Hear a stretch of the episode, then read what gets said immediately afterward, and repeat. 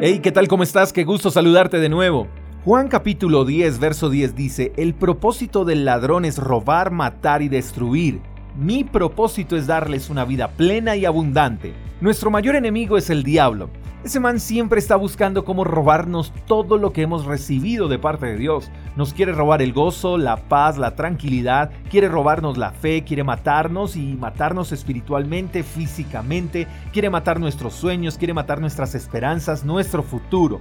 Quiere destruir todo aquello que con esfuerzo hemos construido. Quiere destruir nuestras familias, quiere destruir nuestros matrimonios, quiere destruir nuestros hijos. Él quiere destruir nuestros trabajos, nuestras empresas, nuestros ministerios, nuestros llamados.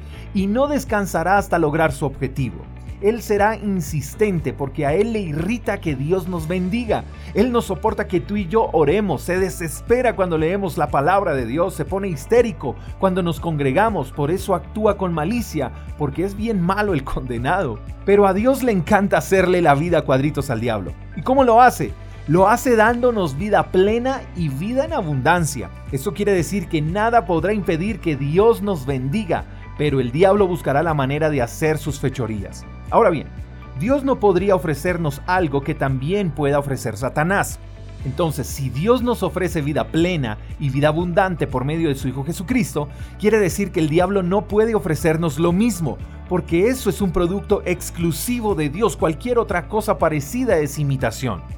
Tenemos un enemigo al que no podemos subestimar, pero aquí no se trata de darle protagonismo a ese enemigo, sino enfocarnos en la vida plena y abundante que Dios tiene para nosotros.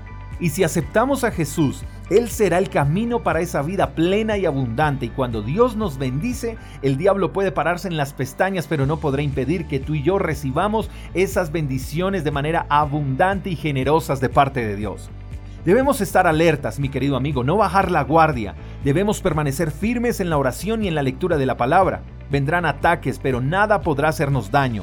Viviremos una vida plena y abundante porque hemos decidido creerle a las verdades de Dios y no a las mentiras del diablo. Hay varias ofertas, pero siempre será mejor lo que Dios ofrece. Vida plena y vida abundante. Espero que tengas un lindo día, te mando un fuerte abrazo. Hasta la próxima. Chao, chao. Gracias por escuchar el devocional de Freedom Church con el pastor J. Echeverry.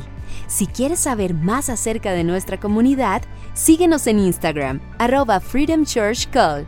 Hasta la próxima.